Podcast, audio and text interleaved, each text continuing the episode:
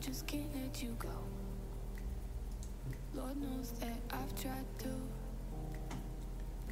Opa, boa noite pessoal.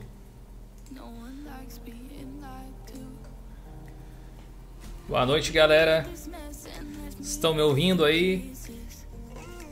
Sejam bem-vindos a mais um Diolinux Friday Show. Mais um Diocast também, né? Agora a gente está transmitindo também para o nosso podcast oficial que você encontra diretamente no Spotify, no Google Podcasts e no Castbox também. Boa noite aí, Rafa. Boa noite, Sérgio. Boa noite, Ivanildo, nosso querido membro do clube. Usuário Lucas. Quem mais está por aqui? Golbert. Marbas, Luiz Felipe. O Everson. Lavrudinho tá por aí também. Priscila. Quem mais? Jo Safá. Também. Jonas. Mark. Buenas noches, galera. Buenas noches. Espero que estejam todos bem. Obrigado pela participação aí de todo mundo. Se vocês puderem ajudar a gente aí deixando o like e já compartilhando a live também, isso é de grande ajuda, mais uma vez. É, eu quero dar as boas-vindas aqui para os meus amigos de transmissão, começando pelo Erickson. Tudo bem, Erickson? Tudo bem, boa noite, galera. Boa noite. Fala, cara do TI. E aí, Gil, mais uma vez, eu já fiz a intro antes, né? Eu cantei uma musiquinha pra ele, parabéns. e aí, galera, tudo tranks? Sejam bem-vindos a mais uma live. Fala, sistemático. E morreu. Opa, tô vivo ainda.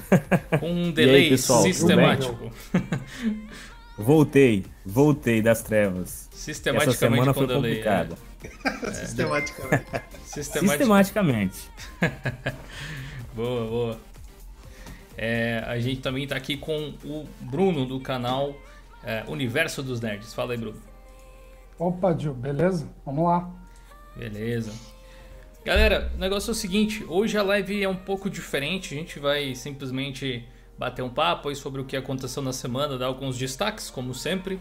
Mas é um dia especial porque é o aniversário desse que vos fala. Né? A gente já faz aniversário só uma vez por ano e eu tive a oportunidade dessa vez de cair justamente num dos Friday Shows, dia 22 de fevereiro. Então eu queria aproveitar a, a live para agradecer a todo mundo que me mandou feliz aniversário nas redes sociais e tudo mais.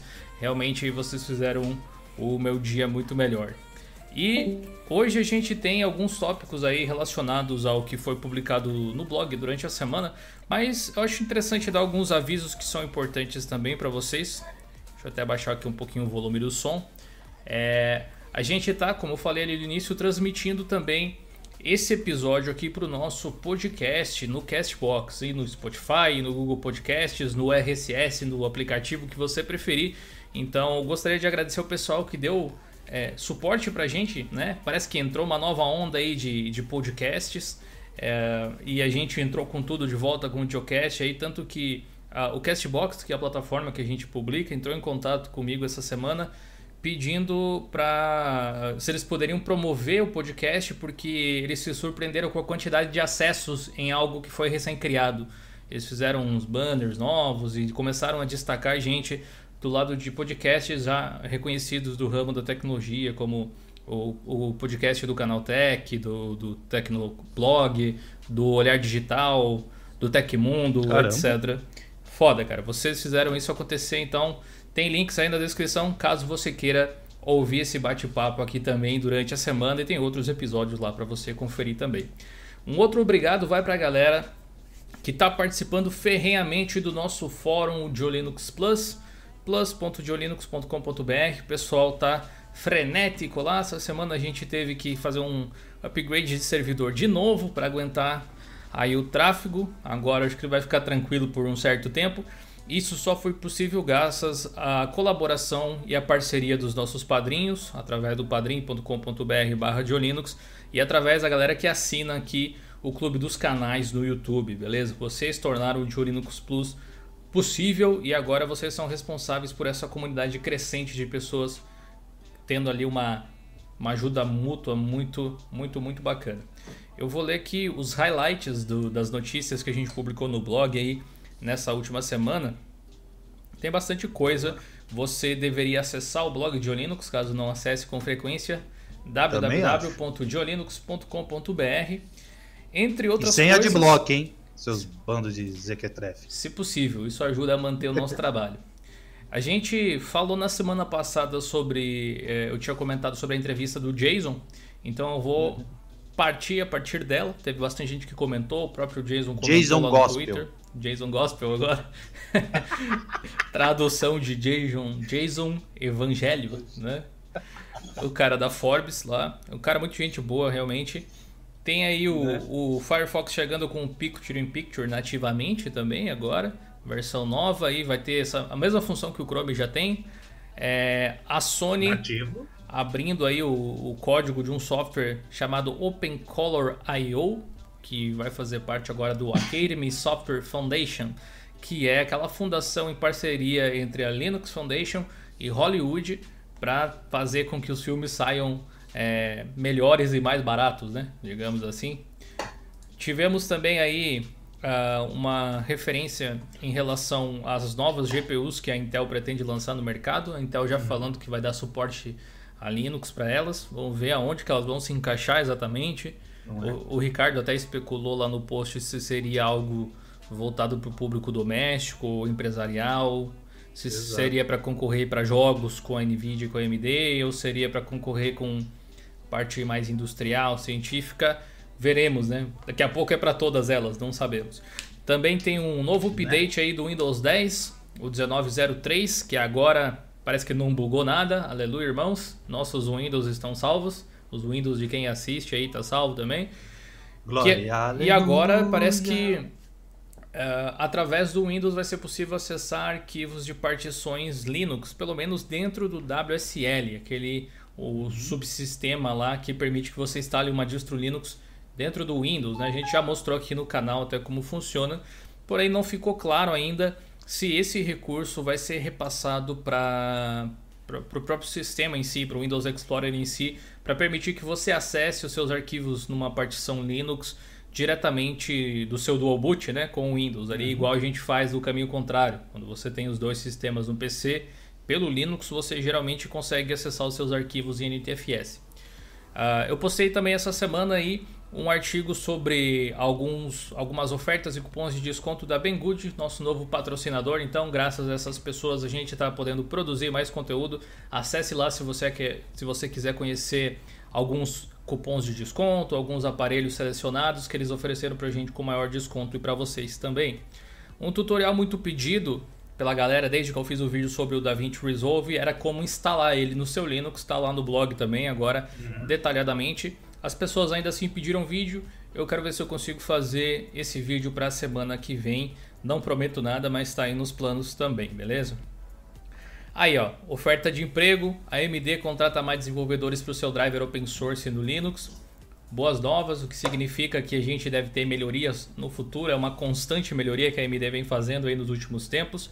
Eu espero sinceramente que esteja um lançamento que a gente possa dizer assim, olha, deu um puta salto Agora tá igual a Nvidia. Quem sabe a gente chega lá, né? Quem sabe agora. Não é? As aplicações, tá bem pertinho. É, as aplicações em Flatpak agora têm suporte ao canal beta, igual os snaps. Era uma coisa que eu não esperava na real.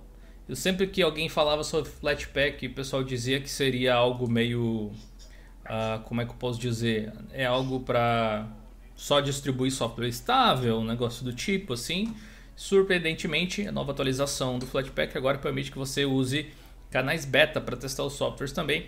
Até o momento só é possível fazer isso usando o terminal, mas nunca se sabe, né? Daqui a pouco vai ter alguma integração com a própria loja de aplicativos, igual tem o Snap, né? Que você pode mudar pela Gnome Software. E por último, Linux Foundation lança um projeto que visa salvar vidas, o ELISA. O ELISA ele é um, um standard, na verdade, um projeto que procura colocar um padrão para desenvolvimento de é, aplicações e softwares que vão gerenciar robôs autônomos. Ou seja, não somente carros, né? Já, tem, já existe um projeto para carros especificamente. E a ideia é criar um padrão para todo mundo trabalhar em cima da mesma base, de forma parecida com o que já tem com os carros e de forma parecida com o que estão fazendo com Hollywood aí.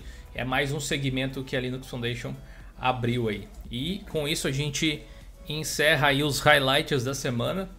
Quero agradecer ao Esdras aí pelos 16 reais no super chat. Muito obrigado, fazendo meu aniversário melhor. Olha só, obrigado pela colaboração aí. Já vai ajudar a pagar o servidor lá do fórum também.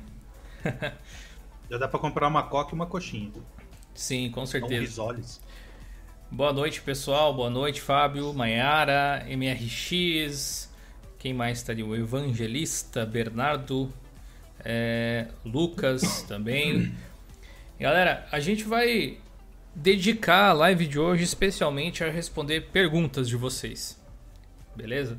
Já que é uma coisa que a gente sempre faz, é, mas eu sei que vocês gostam muito, só que a gente tem certos assuntos para debater. Como é uma live diferente, uma live de aniversário justamente, a ideia é mudar um pouco esse perfil aqui e a gente vai responder as suas perguntas durante uma hora aproximadamente aí. Então, caprichem, pesqui... falem aí que o pessoal vai selecionando. Uma... Fala aí, Ricardo. Dá um anúncio aqui, eu quero agradecer ao pessoal que veio do Dio pro meu canal. É, eu sei que hoje é o dia do Dio, mas eu quero também ah, tipo um presente, eu acho que vale para todo mundo.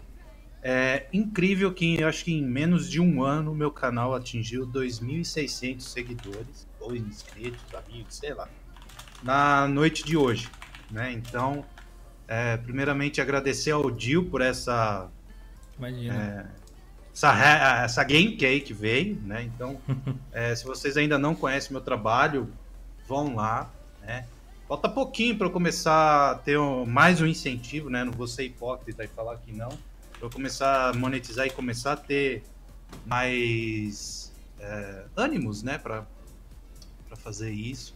Porque por hora está sendo mais por amor que eu comecei a ter para essa é, filosofia open source, né? Não a lá Stallman, né? Vamos ser bem sinceros. É, então eu quero fazer o um agradecimento aqui público, né, ao Dil e também toda a comunidade que ele desenvolveu e dos outros canais é, por essa por essa marca, né? Então quem sabe aí rumo aos 5 mil, depois 10 mil, 1 milhão. Então muito obrigado, galera. Boa, acabei de compartilhar o seu canal aí no, Valeu, chat. Uh, o pessoal Ó, recebeu aí... em euro, Dil. Agora a live vai ter 3 horas. É, o humorista mandou 20 euros. Muitos parabéns e obrigado pela partilha do Mundo Linux Steam. Eu sou o Max Payne. Opa, beleza. Tem que, falando em Steam, é, ó, é, tem que colocar o... de hoje o, o euro tá 4,30. Ô, louco, tudo isso, velho? Tá, velho. Caraca, então muito obrigado de novo, né? Nossa, velho. É dobrado. O pessoal que ganha dinheiro é foda, né? Né? Falando em Steam, uma das coisas que a gente vem lutando aí nos últimos tempos é trabalhar o nosso canal na Twitch. Todo dia fazendo Exato. live, suando lá, né? Jogando, que, que difícil. O pessoal pensa, não. Nossa, Mas na, né? na verdade é um, é um, grande compromisso que a gente tem em mostrar para as pessoas essa questão de, de jogos, realmente. E uma das formas que você uhum. tem de ajudar a gente, além de assistir as lives lá no Twitch e compartilhar, não só do canal de Linux, mas do resto da galera que faz live também, é você colocar no, no nick da sua Steam, por exemplo, lá hashtag L2G, Linux Gamer Sim. Generation, e colocar entre parênteses Linux. Não precisa alterar seu, o seu nick original, só acrescenta esse sufixo no finalzinho lá e coloca o hashtag um... L2G. Ó. O humorista falou que já usa o L2G e é isso aí, velho. Tem um monte de gente que usa na real. A gente volta Sim. e meia se encontra num, num, num, servidor aleatório de algum jogo e é muito legal quando isso acontece. Tá lá, né? Rola uma identificação, é tipo um clã, né? Se bobear. Sempre é, tá trombando, velho. Né? O Bruno na atividade mandou dois reais. Muito obrigado, Bruno. Dil, sou padrinho e não estou no grupo do Telegram. Dependendo do mês que você entrou para o padrinho, Bruno, você recebe no mês seguinte. Se você entrou agora em fevereiro, você vai participar do grupo de março. Se você entrou no de janeiro, você vai entrar no grupo de fevereiro e assim por diante. Caso você tenha entrado em janeiro, entre em contato com a gente que a gente analisa aí se teve algum problema, porque todo início de mês eu mando os e-mails com o link para a galera poder participar. Inclusive, provavelmente nesse final de semana eu vou fazer o sorteio de um curso muito legal pra galera lá do Padrim. Quem participa do Padrim, além de apoiar a gente a partir de um real por mês, tem direito a certos sorteios que a gente faz todos os meses também. Então, muito obrigado. E a galera que faz parte do clube dos canais aqui, agora eu vi o Lavrudinho aí, graças ao comentário dele de 20 euros, 84 reais. Minha nossa, 84 reais. E o, e o emote dele. Essa semana, para você ver que eu, que eu me preocupo com os detalhes, essa semana eu gastei aí uma tarde refazendo os emotes da Twitch e do YouTube, do Clube dos Canais. Então a galera que é do clube aí vai ter acesso a mais emotes agora para poder utilizar, beleza? Então vocês Boa. podem aí usar à vontade para se destacar. E o Lavrodinho já tem aí o membro há dois meses, que é o pinguim duplo ali ao lado do nome. É, Pessoal, vocês podem ir selecionando perguntas aí pra gente responder da galera. Ah, bom, o Bruno Félix perguntou se um dia vai ter pirataria de jogos nativos do Linux. Ou, ou não tem jeito fácil de distribuir. Na real já tem, né? Já. Tem, já tem, tem, existe, um, né? tem um site que eu esqueci o nome, que também, se eu soubesse, eu também não ia contar, né?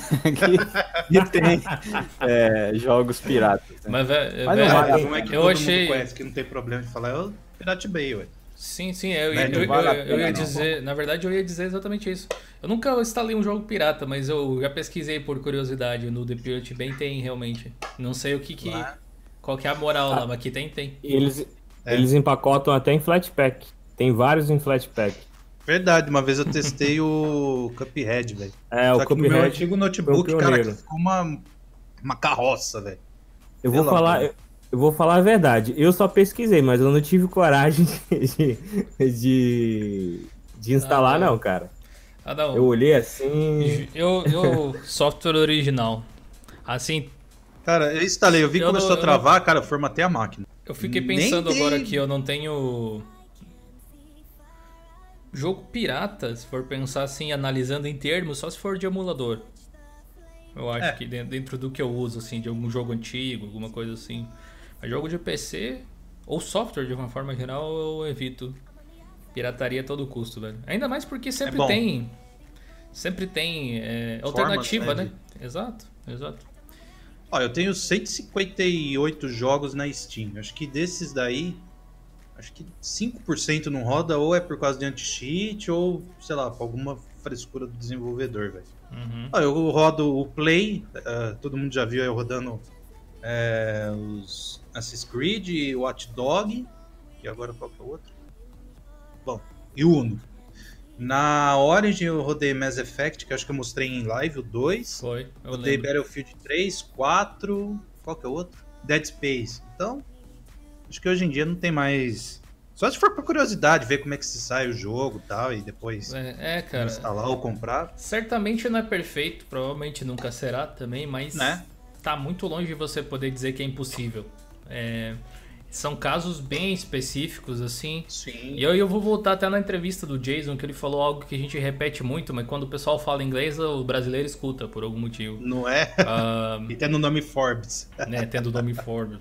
É, é a falácia da autoridade, né? É. Mas uh, uma coisa que ele falava que eu concordo é que a maior parte das pessoas pode usar Linux porque elas não são nem usuárias de Adobe e nem games hardcores. A maior parte das pessoas Exato. Usa console para jogar na real, né?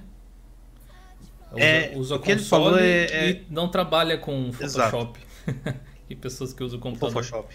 É. Mas, claro, isso é uma limitação para muitas pessoas. Eu, a gente falou muito sobre o DaVinci Resolve essa semana. Uhum. Tanto no canal, no, no fórum, no blog, quanto fora deles, entre os nossos chats aí. E eu, eu sou muito habituado ao, ao Kden Live por conta de anos lidando com edição com Sim. ele. E o DaVinci Resolve me fez querer aprender um, um, um, algo novo. E eu vi o Erickson fazendo live hoje até de tarde, depois ele pode falar é sobre hoje. isso. É, é tenso você se acostumar rápido com uma coisa nova. E é, é, o sofrimento que o cara que usou Photoshop a vida inteira tem para usar GIMP, cara. Não é que o GIMP não faz. É que para ele é difícil. Só o jeito é diferente. A praticidade é outra, cara. E para mim é, é, a mesma sensação com, com o Kdenlive, mas realmente o, o DaVinci vem fazendo jus em, pelo esforço, né? Pelo esforço. Quero agradecer ao Hoje Sérgio. Opa, só um segundo aí. Quero agradecer o Sérgio Glórias aí pelos 2 euros. Hoje é dia de aniversário, por isso três café. Então, beleza, obrigado aí, Sérgio. O Sérgio é nosso padrinho também e tá sempre acompanhando a gente nas lives lá na Twitch, sempre mandando beats, cheers, né, e tudo mais. Cara, você uhum. ajuda a gente pra caramba. Muito obrigado, Sérgio. Um grande abraço para você e para toda a galera de Portugal que assiste a gente. Pode falar aí agora, desculpa ter te interrompido. Não, esquenta não. Hoje na live, o, o eu tava conversando com o pessoal, é, é, impressionante a velocidade que o DaVinci resolve. É, resolve. Renderiza, cara. Uhum. Resolve. Ele, ele realmente, o DaVinci realmente resolve, cara. É, hoje, gravando com o NVENC e tudo, um vídeo de mais de 18 minutos, ele renderizou em 6. Isso gravando a tela com o NVENC, quer dizer, já estava usando placa de vídeo. Uhum. É muito rápido, muito rápido. E aqui na ah, versão de Linux tem algumas limitações, hein? design dele Exatamente. que não trava. É, é, um negócio muito, muito bom. Eu Realmente. só tô com dificuldade em alguns efeitinhos, algum, alguns, alguns, algumas coisinhas que tem no Live que é diferente fazer nele, mas. Exato. É, cara, é, é, é, é, esse tipo de coisa que às vezes vai frustrar o cara que tenta migrar de Photoshop para o GIMP, por exemplo. Que, é, que ele, ele, ele, ele, sabe fazer alguma coisa de certa forma no Photoshop, e daí patina, patina para fazer no GIMP. E vou te dizer, velho, vice-versa. Quem usa GIMP vai tentar mexer no Photoshop e sofre do mesmo jeito, cara. Isso vale para qualquer software. Eu, eu sou um exemplo. Eu mexi no Photoshop, mas depois de muito tempo que eu migrei pro GIMP, Hoje em dia eu, eu abro o Photoshop, eu olho e falo assim, eu falo, o que, que eu tô fazendo aqui? Que eu fico perdido. Onde é que eu clico, é. Eu não tenho, não consigo fazer nada, fico travado. Eu oh, só no GIMP mesmo. Oh, vocês que manja mais que eu, Felipe ele falou que o GIMP deveria ter um recurso de remover objetos. Eu acho que deve ter, só que é ele diferente tem, do Photoshop. Ele é? tem é? um que se chama Hue Selection. É um plugin do. Como é que é? O Registry, né? Se eu não me engano. Tem um vídeo aqui isso, no isso, canal que eu mostro. Isso mesmo. Tem, ou é um vídeo ou é um artigo. Sempre tem, né? Alguma é. coisa. Uh, mas tem Hill Selection o nome. Ele é tipo mágico. Imagina. Faça a sua imaginação assim. Lembra do wallpaper do Windows XP? Aquele campinho com, com o céu azul e tal. Uma, uma nuvenzinha no céu. Você quer remover a nuvenzinha? Com esse plugin você só circula a nuvem e pouf, ele mescla o fundo e complementa. Tipo, é mágico realmente. Respondendo a Mas pergunta tá do, do Fabrício. 2.0 compatível ou não? 2.10 eu nunca tentei instalar, para falar a verdade. Não tem nada no registro que eu precise. Ah, no, tá. no, momento, né? Mas. É... o, não sei, o Henrique acho que usa, não usa? O, eu tinha. O foi, acho que um tempo. É, o 2.10, algum tempo atrás eu tinha eu fui instalar uma um plugin, mas eu não lembro se era o se era ele ou era outro. Tinha dado uma não, tipo, não tinha funcionado.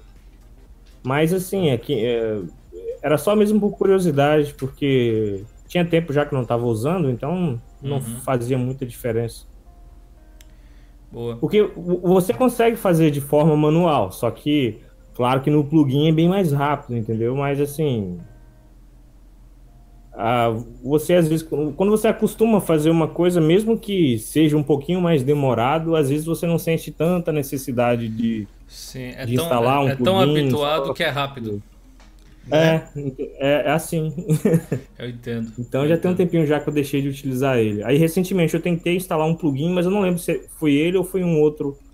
Eu não lembro nem o que, que era o plugin. Uhum. Mas não funcionou no, no 2.10 em Flatpak. Eu tentei na versão em Flatpak, não funcionou. Então deve ser então... até a 2.8, então.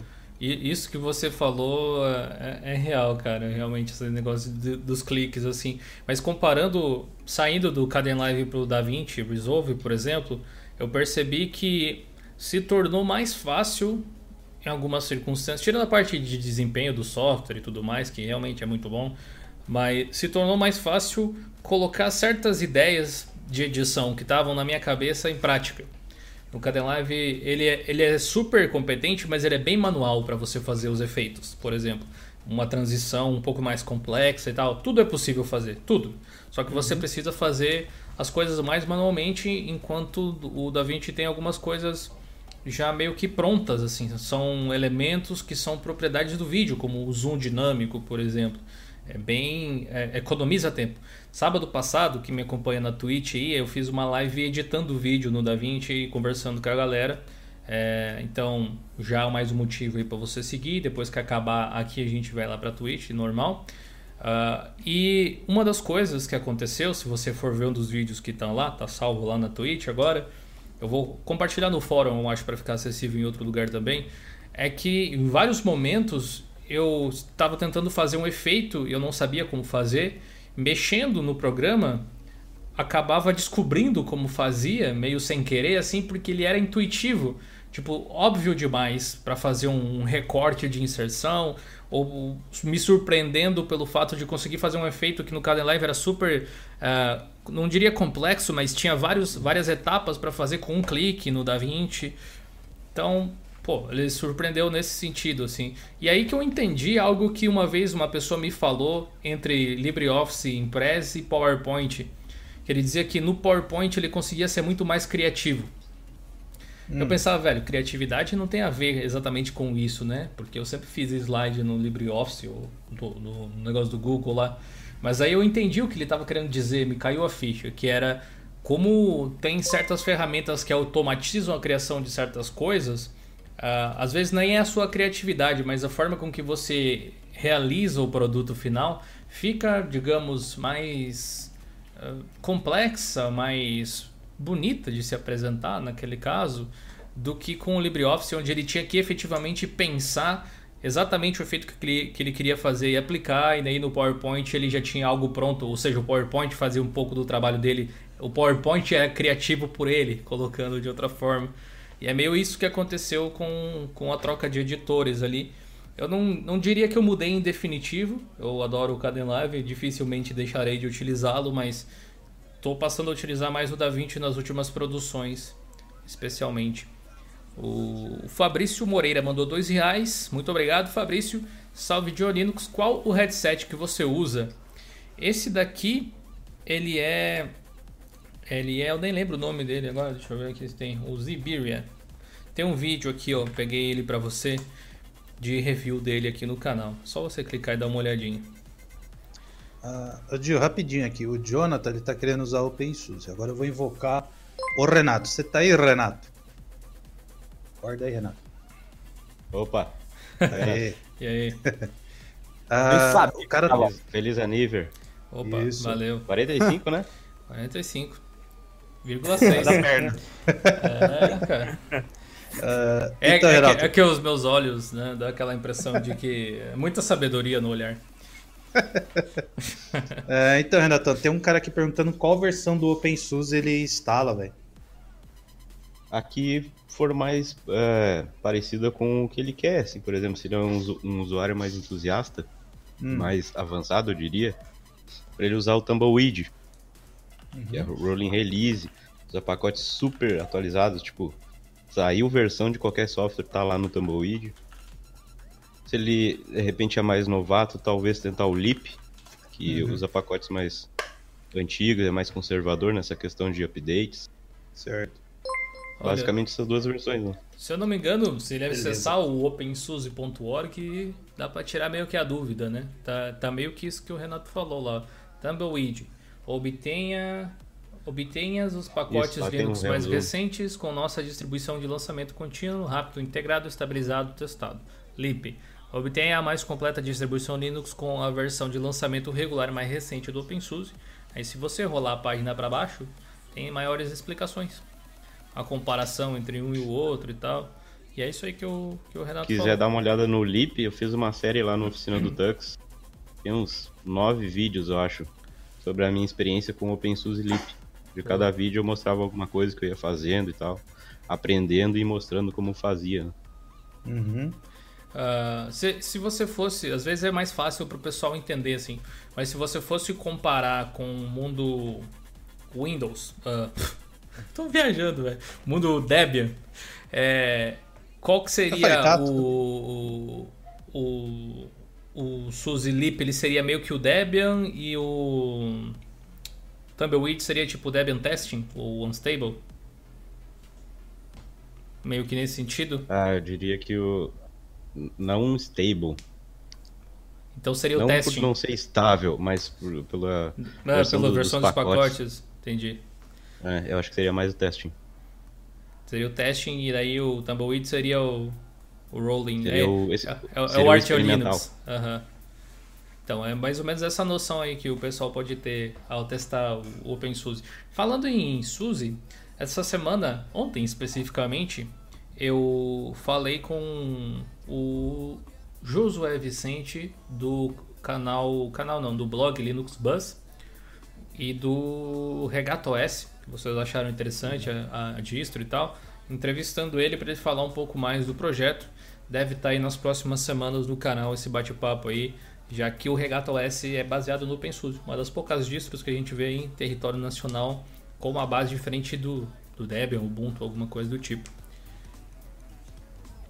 É, Felipe Nascimento mandou 5 reais, muito obrigado Felipe, feliz aniversário, é, muito obrigado Diorino que é referência no assunto, é nós cara, vocês fizeram a gente referência, sem vocês é realmente não seria nada, precisamos ter essa humildade para reconhecer.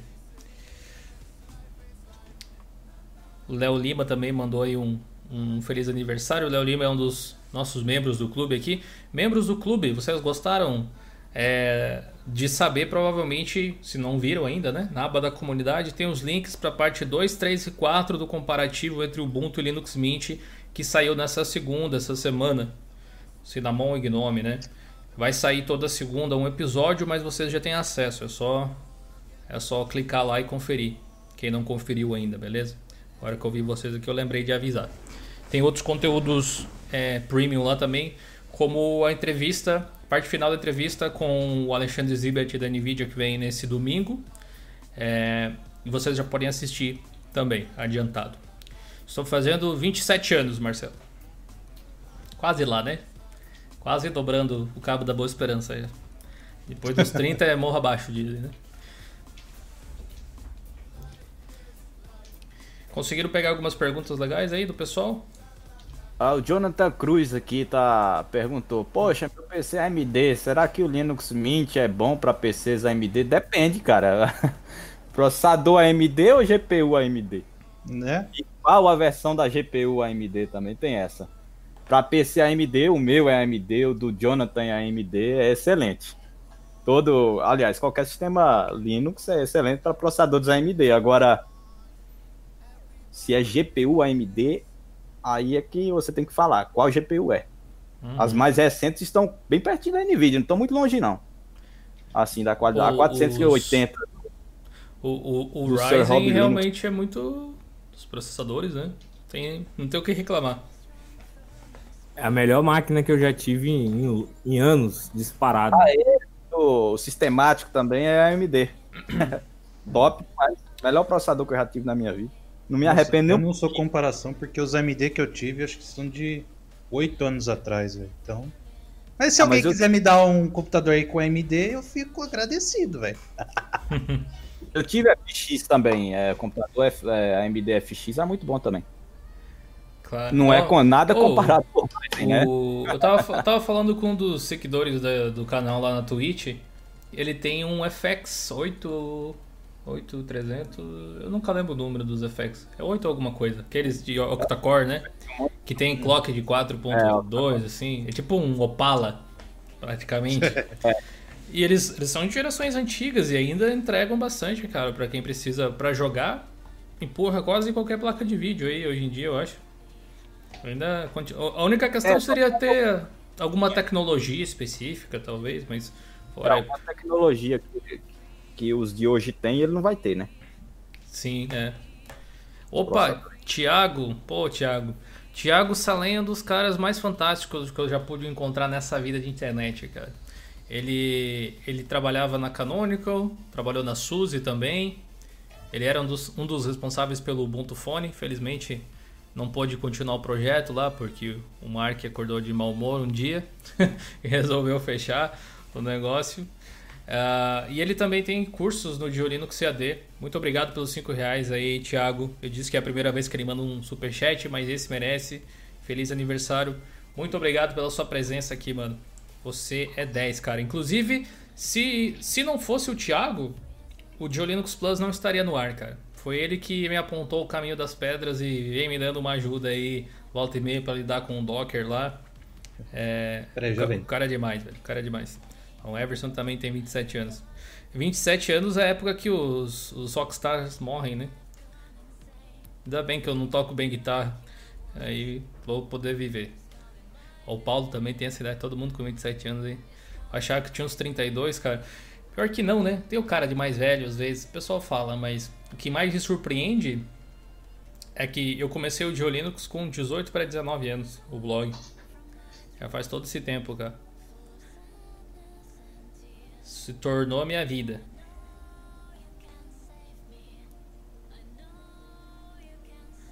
O pessoal falando aqui que tava rodando um GTA. Fedora com DDE. Ô Renato, você chegou a testar? Do Qual? Deepin, Deepin no Fedora? Que ele tava no repositório e tal. Ah, sim, sim. Só em VM. E aí, como é que tá? Cara, tá faltando. Não, tá, não tem aquele tratamento visual, sabe? Para as coisas tudo se encaixar, tudo ficar parecido. É só o Deepin puro, empacotado, para o Fedora. Ou seja, Uhum. tem ícones lá que são do Deepin, mas vai ter aplicações que não vai usar os ícones do Deepin, porque não tem para aquela aplicação, por exemplo. Certo. Então vai ficar meio. Problema de Oi. acabamento? Tá que nem. Tá que É. nem o Manjaro, o Manjaro Deepin. Mais É, ou menos tipo aquela. É, mas acho que no, no, no Manjaro lá foi, ficou um pouquinho mais desleixado. Ah, ah. Polêmica, Mas- eu, tem eu você- falei é, isso que nem- na, na review É do que Manjaro o, o Deepin. cara. Fedora, é que o Fedora não tem costume de modificar, né? As É. DE, deixa como O default. Arch Linux eu achei legal o DDE no Arch Linux. Então- Agora eu nunca testei Sabe no Manjaro também. não. Não, ele é legal nos dois. A questão é que no Manjaro eles modificaram o tema pra ficar Manjaro, digamos É. assim. E olha, velho, Aí você não fica muito deixa- manjado. deixar a interface do Deepin feia é um feito, cara. É, tem que se Pode esforçar, crer, velho. velho, pode crer. Você pode dizer que ela é lenta, que é pesada, você pode falar qualquer coisa, mas feia, de- definitivamente ela não é. Pode não ser É a que que o você Renato mais ele é gosta. porque usa blur. Não.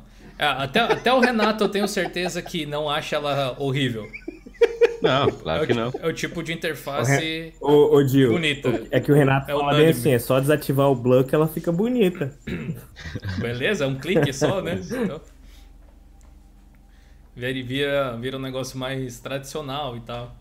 Mas, cara, acho que as versões mais recentes do, do Manjaro, o que eles deveriam fazer, na minha opinião, no Manjaro Deepin, para dar uma característica de Manjaro, é mudar a cor da pasta. Põe verdinho, o verdinho que eles usam nas outras Pronto. interfaces. É isso aí, não precisa mudar mais nada.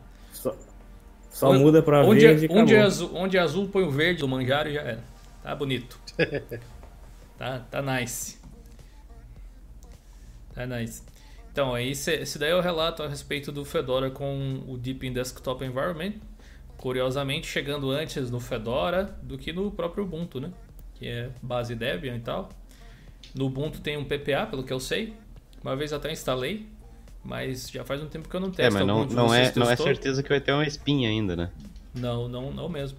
Eles falaram assim, ah, se os updates do- dos pacotes lá do Deepin continuarem bem, né? Se o desenvolvimento continuar legal, ele é capaz de, de ir pra frente, né? Uhum. Mas é aquela coisa, já vi discussões falando que o desenvolvimento lá do Deep é meio, meio confuso, porque eles lidam com muitas libs, tem libgtk, libqt, é, É. tudo muito complicado. É, Às vezes é junto e misturado. É, eu Então acho não que é é, certeza, um pra momento de transição para eles até. É, porque o, Verdade, o, o, o- verdade. o Deepin ele mudou muito desde sempre, né? De interface, de base e tal. E daí depois que eles decidiram fazer essa versão nova da interface, eles aos poucos estão deixando tudo que era do Gnome para trás, ou a maior parte, e criando aplicações próprias do Deepin, desktop e em Qt. Por isso que mistura um pouco. Ah, digamos, até a versão, não a última, a anterior a essa, o, o editor de texto padrão era o Gedit do, do Gnome, normal. Com, te, com teminha e tal lá do, do Deepin. Mas agora eles fizeram uma versão nova, que é texto, acho que o nome do aplicativo, nem sei qual é o nome, Deepin Text. É texto. É sempre O editor Deep de em alguma texto, coisa. É. É. E ele é em Qt, tem quase o mesmo visual, mas é uma aplicação independente do Gnome. Eu vi o Lucas perguntar sobre o. Como é que é o nome do trem aí? É, GraphPad Prism. Francamente, eu não conhecia esse programa, cara. Uh, mas tá dizendo aqui que o GraphPad Prism é uma é, poderosa combinação que que é. de base, como é que é? Bioestatísticas e alguma coisa científica. Realmente não conheço isso aqui. Mas jogando naquele site muito legal chamado alternative2.net, ele dá algumas alternativas para Linux, que eu não sei se realmente faz sentido ou não. Mas ele cita inclusive o R, a linguagem de programação, o R, né? O R. Uhum. O Bio20, que é comercial, o JASP e o Origin. Dá uma olhada lá, ver se tem algum desses que Joga faz, link faz algum ele, sentido. Vou jogar aí no, no chat. Nos chats. Realmente eu não conheço o fundo do programa, então eu não consigo te recomendar direito, cara. Eu, quando ele falou, eu falei, oi, o que, que é? Fala pra nós o que, que ele faz. É, o LVR Gameplay disse que o Deepenbug é pra instalar o Discord, cara, mas vou te dizer que o Discord tava dando serviço em tudo que era sistema até esses dias. Sim. Tá em é. navegador, velho. Eu tô, eu tô usando pelo browser, mas é... Dane-se. Criei um atalho um... no Chrome e já era. Era um problema que tava tendo, que tava tendo com. Eu nem testei essa semana se, já, se tinham resolvido, mas o próprio Discord no site do, do na loja do Jimp você não conseguia instalar. Ou uma forma para contornar seria usar o site ou instalando o Flatpak. Hum. Ó, teve um comentário ali que é algo que eu não conheço muito bem, de novo, é um termo que eu não cheguei a ver, ou eu conheço com outro nome, mas o To Your Games falou, na verdade disse assim, fala sobre o Game Hub. Game Hub é aquele repositório Flatpak de jogos? Alguém conhece? Essa eu sei, eu acho que ele tá falando de um novo software, inclusive é, eu tava fazendo um post sobre ele, ele tem aquele mesmo, ele tem um intuito parecido com com. Pô, esqueci a aplicação aqui agora. Com Lutris. Hum. De unificar. Só que no caso ele é para unificar as bibliotecas. Seria Steam, a GOG e eu acho que teria outra também que ele faria essa integração aí. Uhum. Ah, acho que eu vi esse. É pra Linux? Mas pelo que eu vi, não? parece que o Lutris quer também dar uma abraçada aí na, na galera. O né? Lutris novo, o Lutris 5 faz isso, né? for ver. Faz, acho que Sim, o Lutris faz. E ele é mais capado ainda que o Lutris. Eu tava, eu tava fazendo, bolando algo sobre ele, eu pensando assim, é, baixei aqui na minha, na minha máquina para fazer os testes e tudo mais. E aí eu fiquei meio assim se eu falava ou não falava, porque não, não tive é, ótimas experiências com ele. Uhum. Mas assim, ao meu ponto de vista, o Lutris está muito à frente. E para ter noção, até o Play on Linux 5 tá mais acima que, o, que, que ele. E olha que ele tá muito atrás do Lutris, o Play on Linux 5, que o pessoal tá, tá desenvolvendo. Pois é. Oi, eu demorei para largar o Play on Linux, porque eu me criei, digamos assim, mexendo no Wine por ele. Eu sempre achei o Lutris eu... meio confuso. Ah, agora agora eu vou confessar algo. Mas agora eu, eu não confessar consigo. algo. Até hoje, até hoje eu não manjo de Lutris como vocês, porque até hoje eu tô eu faço tudo no Play on Linux. Esses dias agora que eu comecei a, a tomar uma vergonha na cara e mexer no, no Lutris, né? Para aquela questão de, de, rodar com Proton e tudo mais, porque eu sou muito apegado ao Play on Linux, sou apegado demais ao Play on Linux. Eu sabia mexer no Play on Linux, eu acho que eu já esqueci, cara. de tanto que eu tô mexendo no Lutris, eu acho que eu esqueci. Acho Meu, eu... eu acho o Lutris muito mais fácil, velho. Cara, é, eu, eu, eu, eu, eu acabei. Como é que é? Sei lá, pra mim. Fala, filho. Fala. é tipo, hoje chove, tipo, todas as conexões ficam uma merda, velho. Ah, é.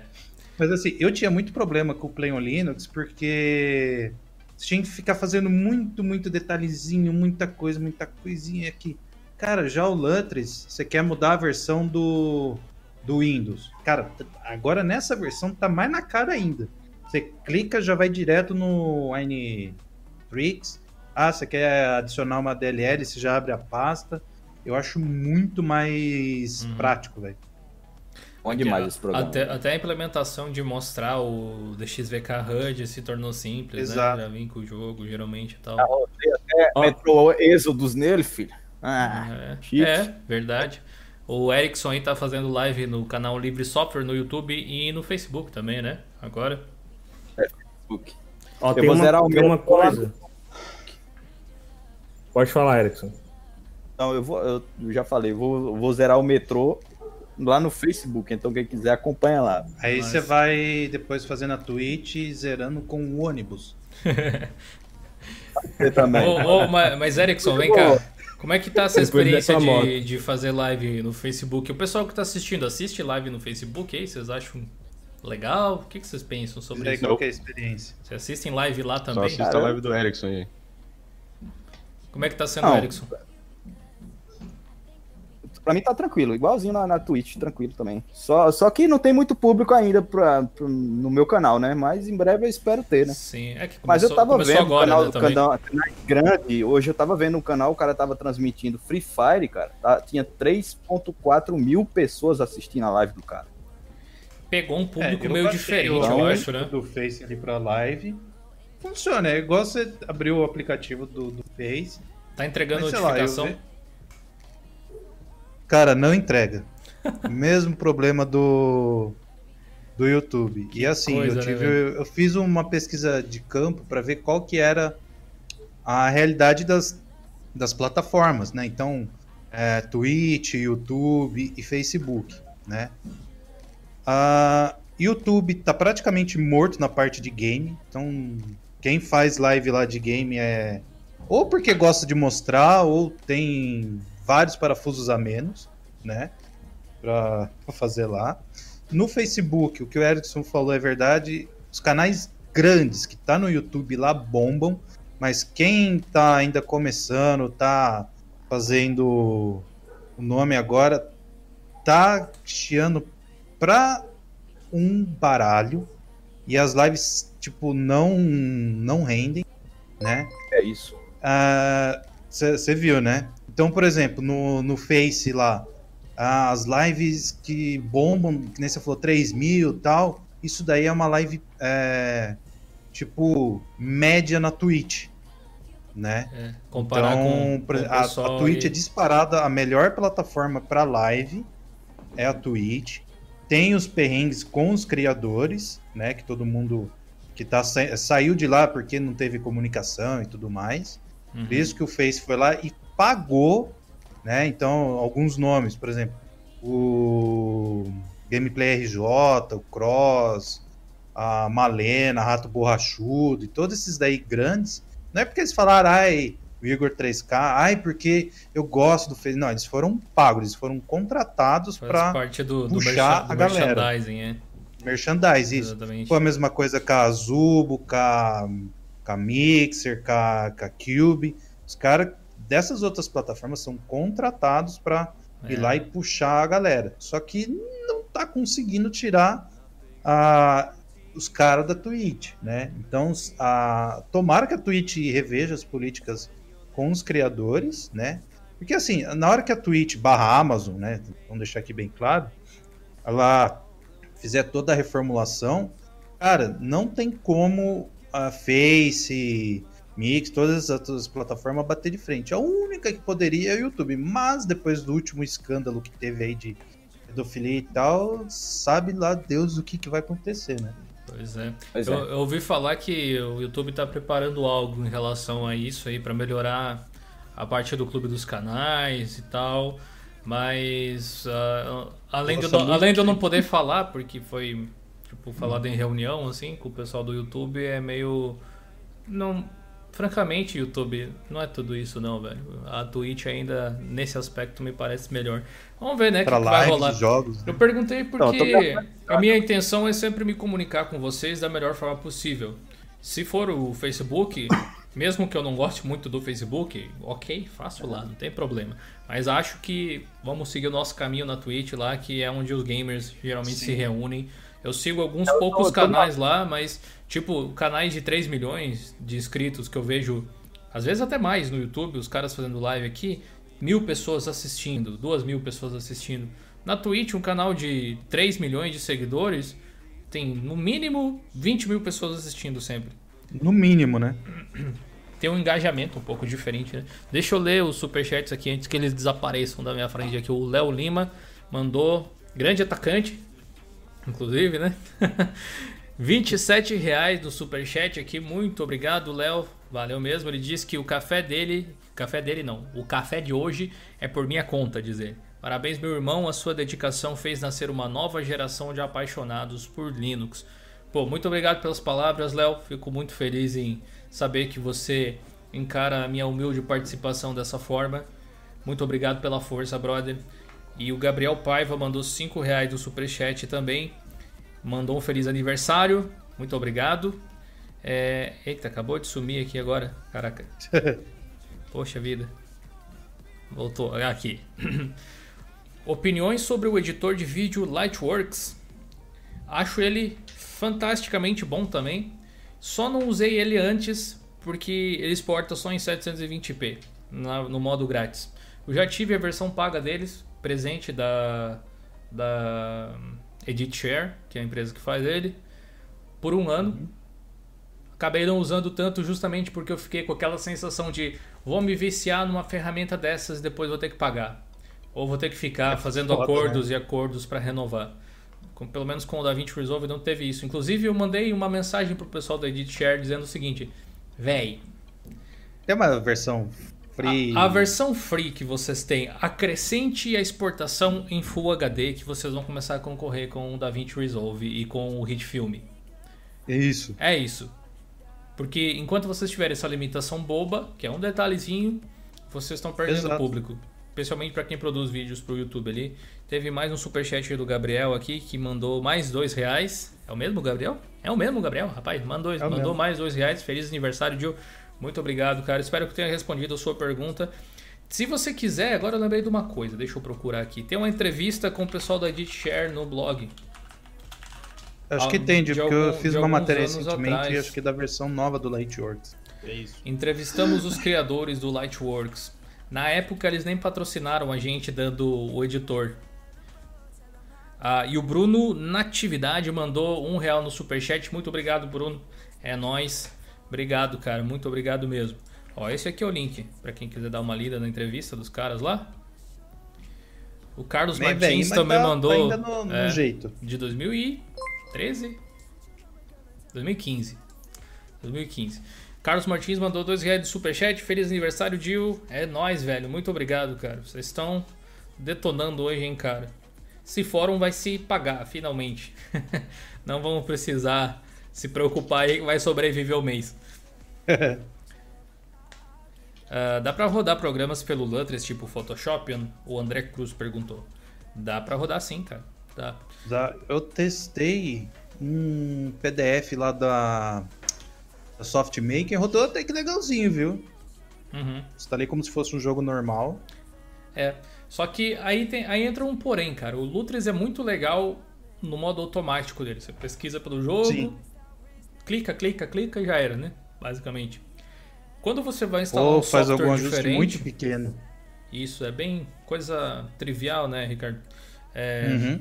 Agora, quando você vai instalar um software de fora do ecossistema do Lutris, como o Photoshop, é por exemplo, aí você precisa configurar o prefixo. Eu acho que ali exige um conhecimento um pouquinho maior.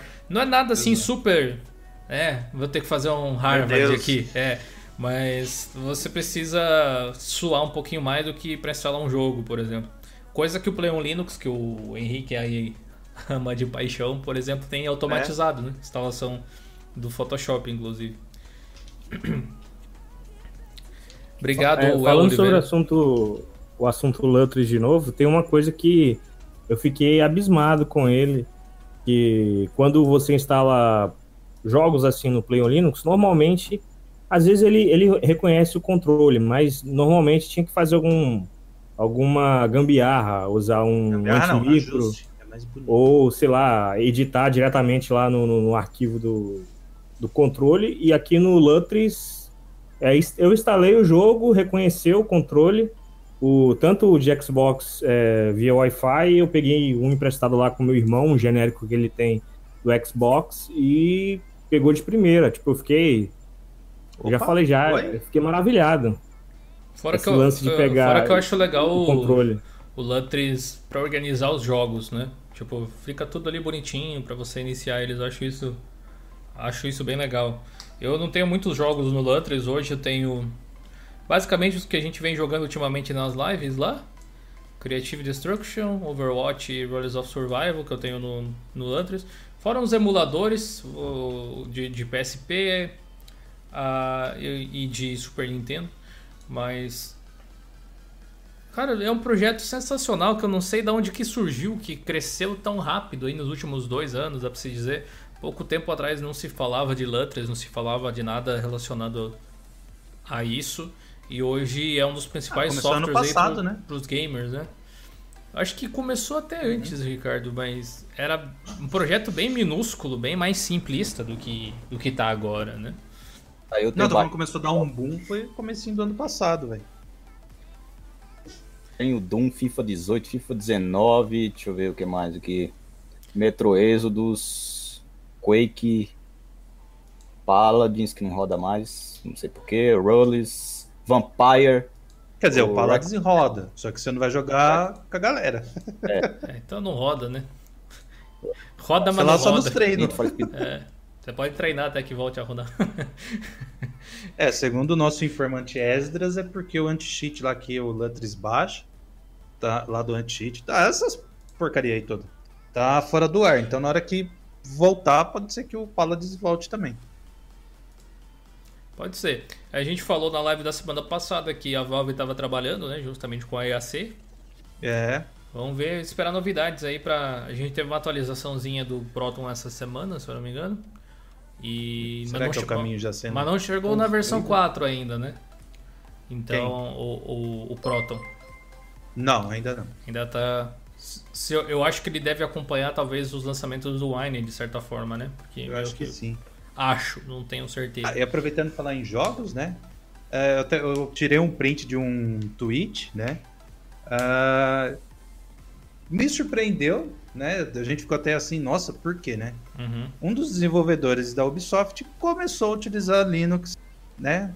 Assim, e a gente se perguntou por quê, né?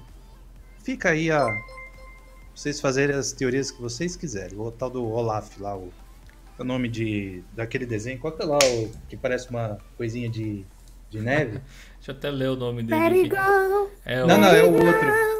É o outro. é o Olaf lá. Aí qual que é o nome do desenho, velho? Olafur Wage, Wade, Wade, sei é. lá como. Vage. Olaf da Vage. Alguma coisa. Sei lá, velho, como é que se fala esse nome? É, o. John. Podia ser John o nome dele, mas não é. É, seria a coisa mais fácil do mundo. mas é isso daí. Começou a nada, falou: ah, por que, que eu tenho que tal coisa? Da hora que eu fui, eu falei. Você, assim, você está brincando com Linux, amiguinho? É, por quê, né? Fedora, Aí, inclusive. Oxe, por quê? Né? Só fica a, a, a teoria aí. É, o Antônio Freitas pediu um salve, então tá salvado aí, Antônio Freitas. Ctrl S. Eu, eu queria mandar um salve para geral aí, como teve muitos comentários, eu não consegui responder todo mundo. Muito obrigado pela presença aí. E o Gabriel Oliveira, eu estou usando um Kali Live mas quero colocar um Windows no meu HD. Não tenho ninguém que me ajude. Tem como é, tem como colocar o Windows uhum. direto? Eita, eu não entendi, velho. Eu também não. Eu estou usando o Kali Live. Tá, o Kali Live seria o Kali sem instalar, certo? É. Mas quero colocar um, um, Windows no meu HD, mas não tenho ninguém que ajuda. Tem como colocar um Windows direto? Você quer formatar o Windows de volta? É isso? Só pegar o pendrive com Windows e formatar. Isso, dá até pra baixar é ISO lá do site da Microsoft agora, né? É, você baixa lá o. sem ativar, fica lá aquelas coisas lindas, né? É, e aí põe a licença depois. Acho que é isso, cara, mas ah, na dúvida, velho, cria um tópico lá no fórum. Às vezes fica mais fácil, que aí você pode colocar print, foto, coisa assim, é. sabe? Vídeo, ajuda. Gabriel Paiva, nosso ricão da rodada. Gabriel, muito obrigado, cara. Dicas de jogos que rodam em um Intel HD Graphics no Linux. Logo o fórum se paga. Valeu aí pelos 10 reais. Qual Gabriel. HD Graphics? Vai depender. É. Uh, a partir de Kaby Lake, é Vulcan? Eu acho que a partir da 4000, acho. Então, Suporte completo. Tem essa questão, né, velho? Tem essa questão. Porque na emuladores vai, que eu né? tenho, né, a 3000, o suporte é incompleto. Então, alguns jogos pode ser que tenha performance reduzida. Uhum, uhum. Mas, a, se eu não me engano, acho que a partir da 4000 é suporte full. Então, ah, mas eu já rodei, essa daí, já rodei uh, Team Fortress, uh, já rodei Dota, já rodei uh, CS, já rodei um, Rocket League, gráfico baixo. Tem que. Ah, HD ah, é gráfico que baixo. Né? Sexta geração, então. Ah, tá. Ah, então aí você pode Só tirar proveito. Aí colocar em tudo louco. Você pode, é, você pode tirar proveito do Vulcan daí nesse caso, é. né? Daí sim. Daí sim. Mas é difícil listar, né? Uma coisa que é. você deve fazer sempre é observar os requisitos mínimos de hardware na Steam ou onde você estiver instalando o jogo. Geralmente tem algumas informações assim. Mas esses foram, uhum. foram alguns que eu testei. Depois que eu comecei a jogar mais no PC, com placa de vídeo da Nvidia, coisa assim, eu acabei testando menos jogos em notebooks. Mas, ah, o, um legal que roda bem nessas HD Graphics aí é o Ballistic Overkill. Jogo BR aí que a gente jogou algumas vezes em Verdade, live também. Massa. Bem da hora. Uh, e jo jogos com gráficos mais simples, né? Acho que essa é a, é a métrica, basicamente. Ah, ele tem uma HD Graphics, acho que parecida com a minha que eu tenho aqui no meu notebook híbrido. Uhum. Cara, só colocar ali no gráfico baixo e tal e. Ou você compra uns jogos aí da. Como é que ah, fala? Na minha. Das antigas aí já era. No meu uh, computadorzinho aqui, que eu costumo instalar umas distros de teste e e tal. Eu tenho um vídeo que eu fiz aqui no canal mostrando como instalava o, o LoL pelo Lutris. E ele rodou numa HD Graphics também, com 50, 60 FPS por aí. Nas teamfights caía, caía para uns 30, às vezes até menos de 30, hum. infelizmente. Mas não tava tudo no ultra baixo também. Eu não cheguei a descer tão, tão baixo em eliminar todos os efeitos e tal. Mas para você ter uma noção de que tem uma certa flutuação. HD Graphics Dá para jogar, mas não é para jogar. É tipo isso. É não é, não é o ideal. Né? É, internet e coisas do tipo, né? Uh, vamos ver aqui mais algumas perguntas. Uh, olá, há como mudar de distro Linux sem formatar tudo? Uso Mint 18, quero experimentar outra, o Wallace Reis. Infelizmente não, Wallace. Como são dois sistemas diferentes, você vai ter que formatar obrigatoriamente. Porém, se você tiver o seu barra home separado, você pode manter ele nas outras distros também, o que evita que você tenha que fazer backup de arquivos, apesar que você deve fazer backup sempre, né? Mas uh, evita também muita configuração de arquivos. Então, quando você instala o navegador, ele já está configurado. Você instala um software, ele já está do jeito que você gosta. Mas para trocar de sistema, precisa formatar. No caso do Mint 18, a menos que você vá para o 19, que seria um upgrade que dá para fazer sem formatar, para usar outra distro, tem que formatar. O Lucas Monteiro disse que joga War Thunder e Life is Strange numa HD Graphics. War Thunder com lag Life is Strange na HD Graphics 3000. Legal, legal. O... Ah, ah, o Sérgio deu uma um update aqui, eu tô, tô pesquisando. É, é, infelizmente a partir da, da geração 4, eu tô vendo aqui na, no site da Intel, tá, tá sem o suporte ao Vulkan, velho. Então, ó, HD Graphics 2000, 3000, 4000, a 5000 e a 6000, acho que caiu aqui o suporte no site do Cronos lá, que é o, uhum. os caras que fazem o Vulkan, também tá falando que é a partir da sexta geração que que tá suportado. O. Completo, né? O, o Josivan. Uhum. Então dando aí o update. O Josivan tem o que a cara, gente chama de... A partir da quinta geração... Tá aqui no site, dá pra... Dá pra... A partir da quinta geração dá pra usar o novo driver da Intel. Não sei se vocês viram. Ah, é, é Por enquanto só usando o Mesa Git e com kernel hum. mais atual. Mas os testes do Foronix já mostrou ganho de desempenho em basicamente todos os testes lá. Isso que é a primeira implementação do, do driver. Então, para quem tem Intel, Intel é, quinta geração para cima, já pode testar aí. Vamos tudo então, parte é o kernel novo e o PPA lá do Padoca, é isso? Mesa não? Tem que ser a Git, versão Git. Ah, tá. O kernel é, 5.0. Então fica aí o update, galera. Boa. O Josivan aqui tem o que a gente chama de combo da desgraça, velho. É um, é um Acer com 6 GB de RAM, mais processador AMD E1200 de 1,4 GHz dual core. Jesus. Que Coitado. é muita RAM, pouco processador, né? Cara, qualquer sistema roda ali. A questão é que qualquer coisa que você faça, o processador vai lá para cima. Então procure instalar um sistema que tenha pouca coisa rodando em paralelo, o mínimo possível que você conseguir. Vai numa distribuição que possa ser mais minimalista. O ponto interessante aqui é que você consegue deixar absolutamente qualquer uma minimalista. Mas como uma sugestão aí para teste, eu diria para você em alguma com talvez XFCE, né, para economizar na parte gráfica, por exemplo. Aí vai do seu gosto, tem Ubuntu, Fedora, XFCE, Manjaro, XFCE, a Linux Mint, XFCE, etc. Mate pode ser uma alternativa também. Acho que são algumas opções. O, o Air Miller Gonçalves, feliz aniversário, Ronnie James Dio. valeu, valeu. Ó, rock and roll. Lubuntu, MX Linux, é, o MX, por exemplo, XFCE, é um Xubuntu também, de certa forma. Lubuntu deve rodar, o Gabriel falou também, deve rodar. Fala Madruguedes, buenas noches.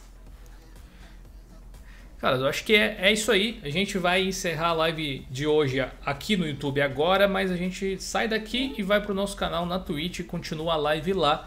Então seria muito bom se você pudesse nos acompanhar e seguir o nosso canal por lá, beleza? Eu vou colocar o link aí no chat, por favor, já vão entrando por lá. A gente vai dar aquela parada para água e já começamos Só deixa eu rapidinho antes de separar aqui a live, Pode, dar o meu testemunho sobre a distribuição que me fez encantar de novo, algum algo novo.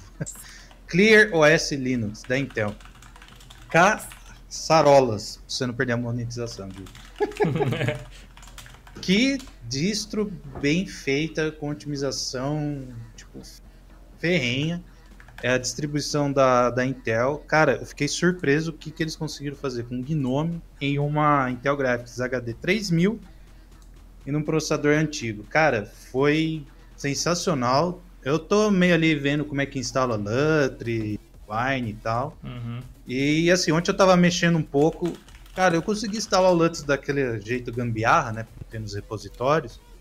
E olha, se a Intel vier com força aí na depois de 2020, mamãe, uma distro pra, pra poder chamar de minha quem tem Intel, velho. É bem interessante, né? Bem interessante. Ela é independente, muito... né? Não é uma distro baseada em nenhuma outra, pelo que eu sei. Não, cara, é muito show. Por exemplo, os pacotes lá, os bundle dele, dele, tá dentro da Gnome Software. Uhum. Cara, é muito legal isso, velho. E ele, vamos ver se eles Ele é tipo um Endless OS. Ele usa é. uma tecnologia lá que é parecida com o OS 3. Só que melhorado. Ah, é, aí, quebrava, é, eu, eu, quero, eu quero testar ele também. O, o Ricardo meu, ele despertou meu, meu interesse. Touch, assim. Coisa Falei, linda. É, que da hora. No, sa no site eles dizem assim: o ClearOS é um, uma distribuição Linux open source, rolling release também, otimizada para uhum. performance e segurança da nuvem até, digamos, as coisas mais básicas, é, hardcores, na verdade. Edge seria Também. mais, enfim, desenhada para customização bom. e configurabilidade. Meu, eu abri um vídeo no YouTube em 4K Full HD, sei lá. Numa distro normal, vamos dizer assim, dava umas travadas tal. Meu, parece que eu tô rodando um, que a gente falava antigamente, um PC, PC da NASA, velho fluido, uma coisa linda. Eu falei, nossa, velho. Então, fiquem de olho aí. Vale, ClearOS vale Linux da Intel. Usando um, um Gnomão na última versão, um kernelzão Linuxão na última versão. Tudo, também. tudo na última versão rodando fluido. Fiquei besta de ver isso, velho. e eles fizeram marketing também lá no canal deles. Nossa, né? muito o último bom vídeo. aquele marketing, velho. Foi tipo chutando a bunda das outras distribuições. Foi, velho. Tipo, os caras falam, ah, as outras distros ah. vai fazer qualquer correção, quebra. Com a gente não quebra. Eu falei, ô, oh, tirou pra fora e bateu na mesa, velho. Tá é se achando, tia Intel, tá se achando. Vou ter que, o Renato falou antes lá, vou ter que realmente correr atrás de alguém da Intel pra participar aí de uma entrevista também. é, José, ainda não, mas eu acho que em breve pode ser. Eu, eu tive que instalar o Chrome meio então, que empacotando e jogando nas pastas. Aconte... Aconteceu algo comigo aí, o José Júnior Gameplays. ClearOS e Clear Linux não são o mesmo sistema, velho. Exato. ClearOS é voltado para. Eu já coloco da Intel para na hora da busca já ir certinho. Para servidores especificamente, cara. E eu tinha baixado o ClearOS antes, eu fui testar e eu olhei assim, não, mas isso aqui não é o que o, o Ricardo tava testando. não. Hã? Daí depois fui ver, não, botei Clear Intel. Aí Clear Linux, o site é clearlinux.org. E ClearOS é outra distro, cara. O ClearOS é baseado no Red Hat, acho que é até. Acho que é, eu não lembro também. É, Mas o... olha. E o, o, e o da Intel é baseado em nada. É baseado. É, eles mesmo. Baseado neles mesmo. É. Mas os comandos básicos dá para usar ali, né? Tipo cat, cd e tal. Só para instalar é. que é diferente, que é, é, é SWP, né? PD, né? O... SWPD. O instalador dele também não é tão amigável, então acho que não é muito aconselhado para iniciante, não. É. Se for iniciante e quiser se aventurar, tudo bem. Porque olha, ah, a é. instalação é, é, bem hardcore é, na cabeça. Se quiser aprender aquela coisa, graça. experimentar, vale tudo. É de Pô, graça, a telinha né? parece de Windows 95, velho. Sabe aquelas instalações de antigamente? Eu falei, nossa, velho. Você não usa mouse, tudo ali tecladinho e tal. Mas é interessante, depois que você instala, o bichão voa, velho. É. Só que infelizmente, como a minha bateria tá viciada, então não deu muito performance e tal da, da bateria. Mas eu acho uhum. que numa bateria não viciada de notebook e tal. Pois é. é vai... Realmente você despertou a minha curiosidade. Eu vou fazer um teste. O pessoal perguntou se é recomendado para usuários é, domésticos. Eu diria que é meio cedo para a gente dizer isso. Pelo hum, menos eu, eu o, o, Ricardo pode dar o depoimento dele, mas eu não tenho nenhuma segurança para afirmar que sim ou que não, porque eu não testei, galera. Então não dá para é, mim assim, falar para falar, não, vai lá e instala, eu estaria sendo bem responsável. Como eu falei, para instalar o. Ele tem suporte a Flatpak, isso é bom. Mas, uhum. por exemplo, para instalar o Google Chrome, eu tive que baixar o RPM, desempacotar e jogar. É, por exemplo, eu abri o Nautilus no terminal como root, aí eu tive que jogar as pastas onde tem que ser. Ah, por exemplo, o Lutris, é, eu consegui rodar tipo, desempacotando e rodando o binário dele. O, o Aine, eu não sei se o sistema pegou, então ainda é muito cedo para colocar, tipo, em produção assim. Por Mas, não, por exemplo, não ser baseado em nenhuma, né? Você não tem é. a, a, noção da extensão do repositório claramente. É, mas, por exemplo, se for pensar, ah, o cara vai produzir um texto só, vai assistir ah. um vídeo. Certo. Se o cara for curioso, pode ir lá e tentar, mas eu não assino nada. Eu, eu recomendo entrar no site do, do Clear Linux, pesquisar lá, dá para pesquisar os bundles, os, tipo os pacotes que tem Sim. no repositório deles, e pesquisar também os programas que tem no FlatHub. Isso. Se o que tu usa tá, estiver lá, beleza. É possível. Mas se não tiver, Boa. daí tu tem que saber que tu vai, tu vai ter que fazer uma gambiarra. É, que foi o caso do, do Chrome. Mas rodou filé, eu joguei nas pastas, o bichão subiu. Então, é, uhum. quem sabe, né? Porque como ainda é um sistema que está chegando agora, pode ser que eles coloquem o Wine, o Lutris, o Chrome, o Chrome, sei lá. Mas já vem com o Firefox, então sem navegar na internet você não fica. Né? Então, mas ó, tá lindo, velho. Beleza. Para responder uma última pergunta antes da gente ir para Twitch, o Eduardo Lima é, feliz Niverdil, obrigado aí Eduardo. Acho que você tem o mesmo note que o meu, um Asus S46 CB ou similar. Pra falar a verdade, eu tenho um Asus morto ali. Eu nem sei qual é o modelo dele. Como você encoraja as pessoas? Ah, eu tenho, mas tá ali morto. Não, tá morto, realmente queimou a placa-mãe dele. É, o... Queimou a placa-mãe, é modo de dizer, né? Queimou alguns componentes da placa-mãe. É, o similar que tem aquele SSD de 20 GB para Express Cache. Quero instalar o Mint nele, mas quero saber o que fazer com esse SSD. Ó. A ideia é brilhante do tio Jonathan. Eu não tenho. Eu tenho um, o, o, o, no caso da. Da Asus eu não sei dizer. Mas uh, eu faço com esse outro Ultrabook aqui. Vocês já viram em vídeos algumas vezes. É um ThinkPad dele novo. Adoro ele para viajar e tal. Ah, tá com o adesivo da Campus Party ainda aqui embaixo. Eu nem tinha visto. É... Ele também tem isso, só que ele tem um, um, vamos dizer assim, vamos chamar de SSD. Ele tem um SSD de 16 uh, GB. E o que, que dá para fazer dele? bem velho. É, ele é, é aqueles micro para Express Cache também, né? Que nem, ah. Igual o da Asus ali. O que, que eu fiz? Eu instalei o sistema, o barra, nesse SSD e coloquei o sistema, o barra home, no outro SSD, no caso o SSD normal que ele tem. Separei as duas coisas. Ou se não, ah. velho, cria um swap nesse SSD aí. Vai ter swap pra casa. É, não precisa usar ele Ó, inteiro eu, isso, né? eu tenho uma, uma coisa bem melhor. Eu tenho vontade de fazer essa trollagem. Todo mundo pega esses hardware velhos, coisa. Faz o seguinte, vai no estante de tiro e pergunta quanto que eles pagam para ter esse, é um alvo. dispositivo como alvo. Aí você pega esse dinheiro, compra, você... junta uma grana e compra um que... hardware mais novo. Achei, achei, que você ia dizer, instala o Windows, manda pro stand de tiro. Também. que eu tô vendo nos grupos, sempre tem esse daí. Ah, eu tenho tal processador, tipo uma aquelas quinquilharia. Tá respondendo, ó, vai no estante de tiro, pergunta quanto que eles pagam por isso daí, porque você vai, vai ter duas pessoas felizes.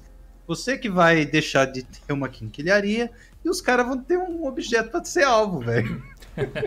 Mas zoeiras à parte, Eduardo, cara, algumas ideias assim, realmente é pouco espaço para você fazer muita coisa. Mas se você tiver um sistema só instalado, você pode colocar o barra ali, porque 20 GB para barra home deve ser mais do que o suficiente. É, a menos que você tenha muitos kernel acumulado, alguma coisa do tipo, mas daí você pode remover eles, é uma questão de fazer manutenção. Assim você aproveita ele para algo. A outra alternativa seria realmente usar para uma partição de swap, talvez, mas não precisa ser uma swap de 20 GB, né? Você pode fazer menor, de 2, 4 GB, alguma coisa do tipo.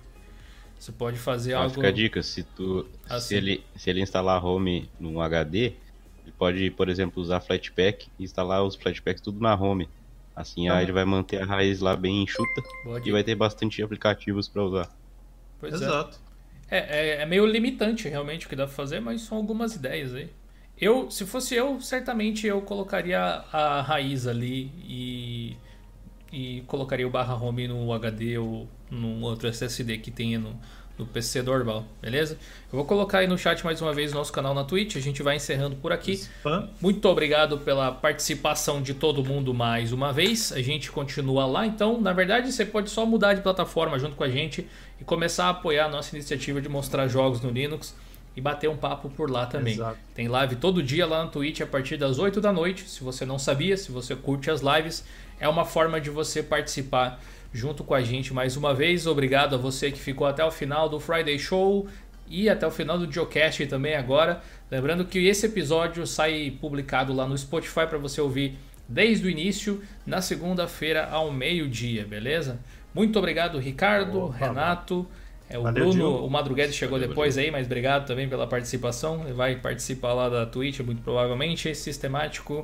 O Bruno também, que Valeu, acabou pessoal. saindo. E o Erickson. Valeu. Alô!